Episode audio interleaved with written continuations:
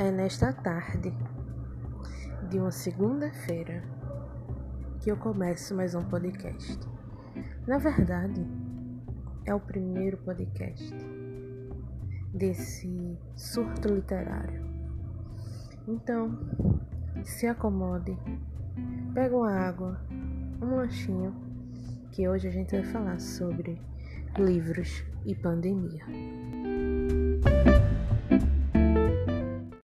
E para a gente começar a nossa conversa de hoje, é, eu separei quatro tópicos, eu acho, e nele separei ainda mais, que eu quero falar muito aqui. Eu sou historiadora e historiador tem essa mania de falar, além do mais quando é professor. Então, o que é ser leitor? Essa pergunta ultimamente tem ocorrido bastante, na verdade. Eu vi em, no TikTok, vi no Instagram e até agora eu não sei identificar a resposta para essa pergunta. É, a minha experiência com a leitura, ela começa com a minha mãe que lia para mim, até os 10 anos, quando eu comecei a ler sozinha. E o primeiro livro que eu me lembre de ler foi A Escravizaura. Quando eu digo isso, vem duas, duas questões depois dessa, que é o que eu devo ler e clássicos da literatura versus os contemporâneos que a gente tem hoje, ou fantasia, outros temas que não sejam clássicos. A questão do, do que eu devo ler, ela vai se mesclar com o Brasil, que é o país que lê menos.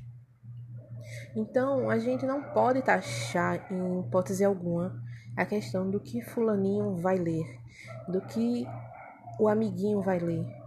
Porque se a gente mora no Brasil, a gente não tem essa opção de dizer o que é que as pessoas vão ler, certo? Porque a gente mal tem acesso aos livros. Então, é liberado ler tudo. Se eu quero ler um romance, eu vou ler.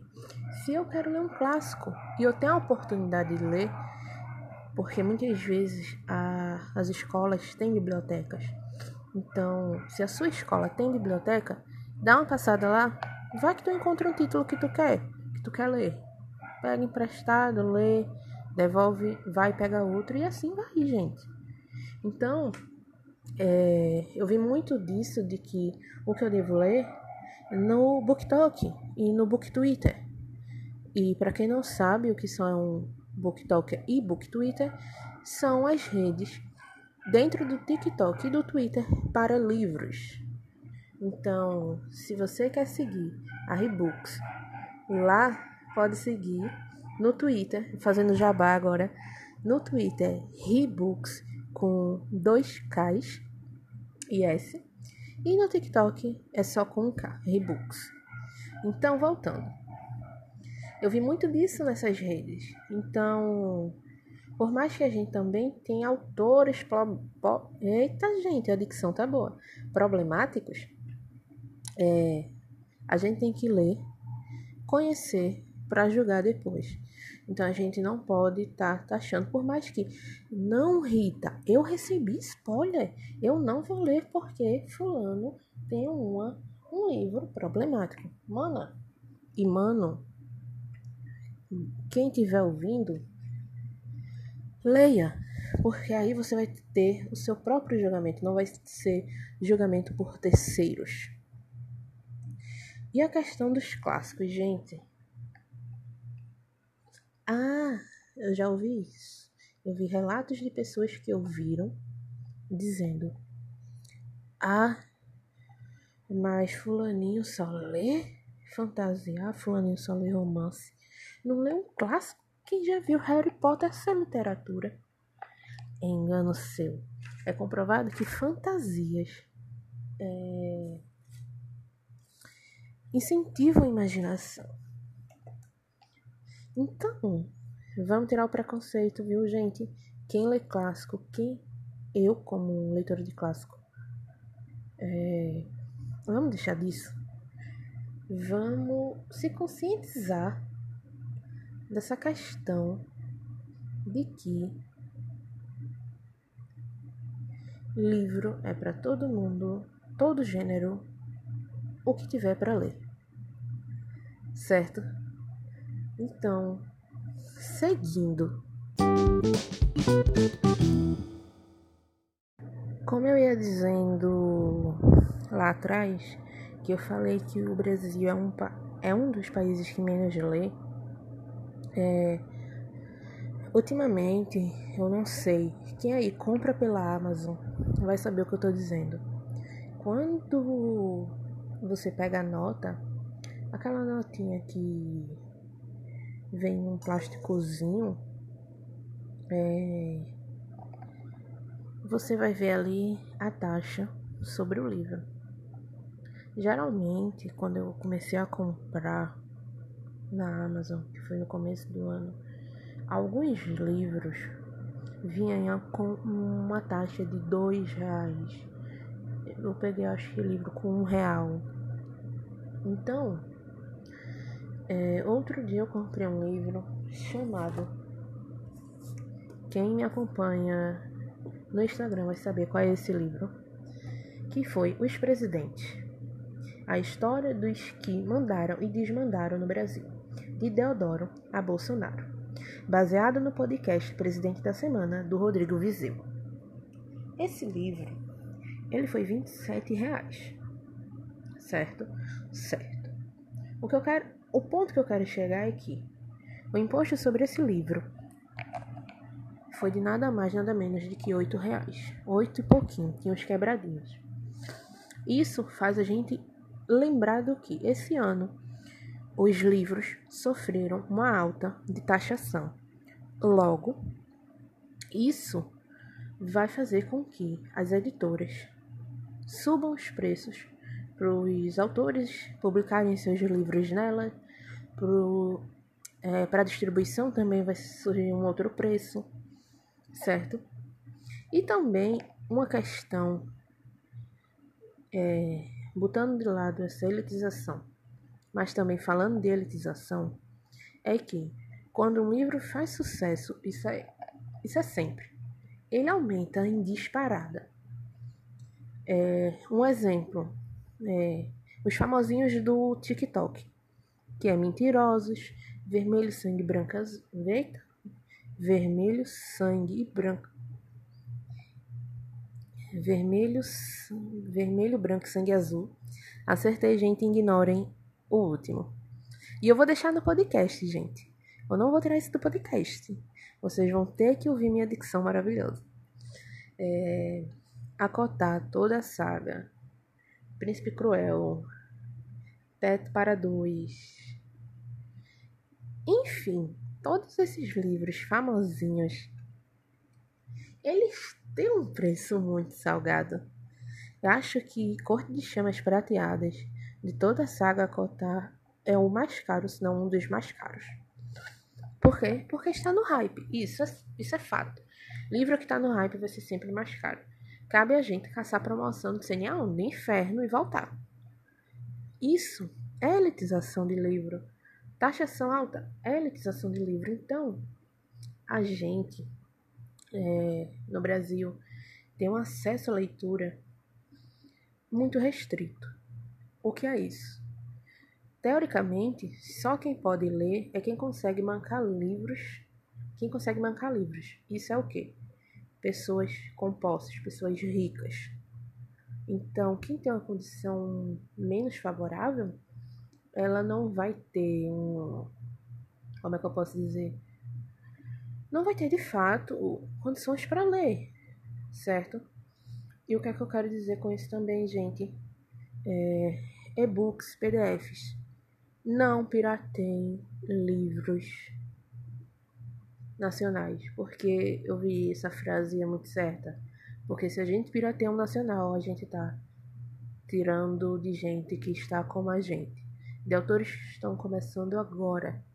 Então, galera que quer ler, tem muito e-book grátis na Amazon. É, tem e-books grátis em todo canto. Então, fica o aviso, não pirateiem nacional. É, então, ah, Rita, qual é a solução para essa elitização do livro? Qual é essa solução? O que, é que a gente faz? Ai, gente, eu queria ter a solução para vocês, tanto do acesso à leitura como incentivo à leitura. Por quê? É, a maioria do nosso primeiro contato com a leitura é na escola. Muitas escolas eu já vi não liberam acesso à biblioteca. Os professores também não ajudam tanto com essa questão de incentivo. Quando a gente vai ler um clássico, porque é sempre o clássico da literatura brasileira, a gente tende a achar aquela coisa horrível é maçante, eu não entendo, é só para quem é inteligente. Então, a gente não tem esse incentivo. Não é é muito louco de pensar isso. Se a gente está no recinto que devia ser incentivado e a gente não acha, a gente tende a achar aquilo ruim. Então, muita gente começa lendo clássicos. Enfim, Harry Potter também, muita gente começa lendo fantasia. O que me leva a pensar o quê? Que na pandemia, o aumento de leitores foi tão grande que, nossa, e eu já vi gente dizendo que o primeiro livro que comprou foi na pandemia. Acho que a Amazon ajudou aí, hein? o Submarino Americanas. Não estou sendo paga para isso, mas eu estou lembrando porque muitos leitores que eu conheço aproveitar as milhões de promoções que houveram, ou nem tantas. Mas o que eu quero dizer é isso, gente. Que tipo, a pandemia, ela acabou com muita coisa, deixou muita gente sozinha, mas a felicidade de ver pessoas comprando o primeiro livro, nossa. E não importa qual foi o primeiro livro que tu leu que tu comprou, que importante é livro. Ah, mas eu comprei um livro de 80 páginas. Eu comprei um livro de 96. Ah, mas eu li um livro de 500 e 600. Não interessa. O que interessa é que tu leu, tu gostou e tu tá compartilhando tua leitura. O que leva a pensar também as redes de livros. TikTok, Instagram, TikTok, enfim, Faz o teu conteúdo, fala da tua experiência, não não importa teu material, teu jeito de falar, se tu tá errando no meio de um podcast feito eu errei.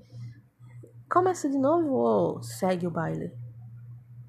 Então, galera. Mas é isso que eu quero dizer, sabe? Muita gente, eu conversei com algumas pessoas, e muita gente diz que lê para fugir da realidade. A realidade atualmente está horrível. É pandemia, é coronavírus, é guerra, é invasão, é morte, é tudo. Então, se eu pego um livro. Ah, Rita, mas os livros que eu leio tem tudo isso. Mano, tu vai estar tá lendo algo para fugir da tua realidade. Não importa se alguns livros que tu vai ler, vai estar tá a tua realidade ali. Como alguma distopia, por exemplo. Mas o que eu quero dizer é isso. Mais um recado aqui do Rebooks, do Podbook. Leiam, não importa o que. E galera, eu acho que vocês cansaram de ouvir minha voz pelos longos minutos que eu falei anteriormente. Mas para fechar esse podcast com chave de ouro, eu vou falar agora sobre sebos e-commerce, livrarias e literatura como objeto da educação. Mas calma que eu vou chegar lá.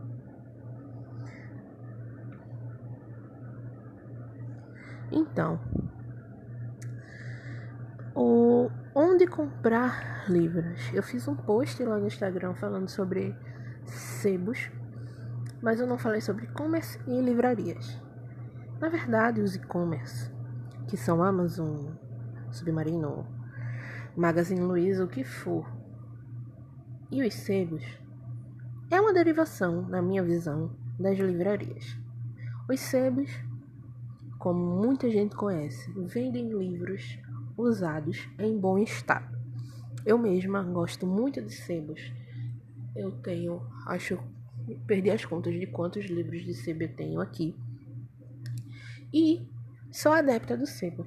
Ah, Rita, na minha cidade não tem sebo, mas eu queria comprar um livro usado. O que é que eu faço? No Instagram existem alguns sebos online e existem sites de sebos online também, tanto no Instagram como sites mesmo, mesmo no Google. Que eu conheço de site no Google, conheço três, que é o Portal dos Livreiros, o Belo Sebo. Ai, gente, esqueci o nome do outro. Mas tudo bem, eu vou tentar deixar na descrição o nome dos três. E no Instagram, ah, são vários, gente, não tem como listar. E também é muito bom comprar nos e-commerce quando tem cupom de desconto ou quando tá tendo alguma festividade como uma Prime Day, Sub Day, enfim. Ou também quando o livro tá em conta e, e com frete. Fica bacana, tá ligado? Porque não vale a pena, tipo, o livro ser 10 reais, eu pagar 20, 30, enfim, de frete. Não fica tão viável, tá ligado? E isso também aumenta algo que eu falei no começo desse podcast, que é o acesso à leitura. Então, Rita, mas eu não tenho dinheiro para comprar livros. Como eu falei também no começo, pesquisa por e-book gratuito. Vai ter, ou se não, melhor ainda, visita a biblioteca da tua escola. Vai ter lá também. Falei de onde comprar e vem outro, Correios. Esse ano Corre... os Correios recebeu privatização. Existia um modo dos Correios que era para enviar livros e ele como é foi privatizado eu realmente não sei como vai ficar passar essa informação para vocês eu não sei como vai ficar isso porque até então eu não vi notícias sobre essa questão. Mas a todo minuto eu tô olhando e qualquer coisa vai sair alguma coisa nas redes sociais. E eu espero que não sofra nem aumento, nem, nem tire né, do ar essa questão. E para finalizar nosso último assunto, que eu sei que vocês já estão cansados de me ouvir. E eu já tô ficando rouca, não sei porquê é, como educadora que sou, eu não poderia deixar de falar da literatura como objeto da educação sem citar Paulo Freire. Esse ano, Paulo Freire faria aniversário e tem bienais, tem milhares de eventos homenageando ele. Ele foi alguém que defendeu a alfabetização de uma forma incrível, que ele usava as palavras do dia a dia dos trabalhadores e conseguiu educar pessoas, acho que em 30 dias. Então, a gente no Brasil deve muito ao Paulo Freire por essa democratização da educação, da alfabetização, que é algo imprescindível na vida de alguém. É, podem te tirar tudo, você já deve ter ouvido essa frase. Podem tirar tudo, mas não podem tirar a tua educação.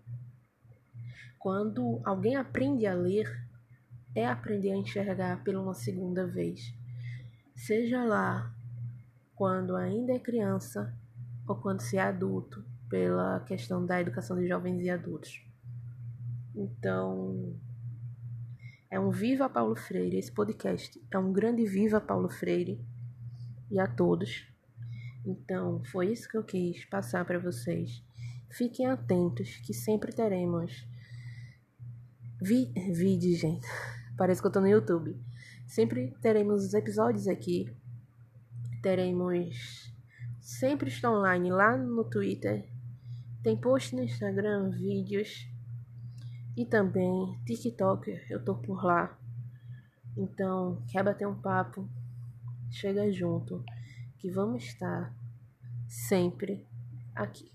E é isso, galera. Até o próximo episódio.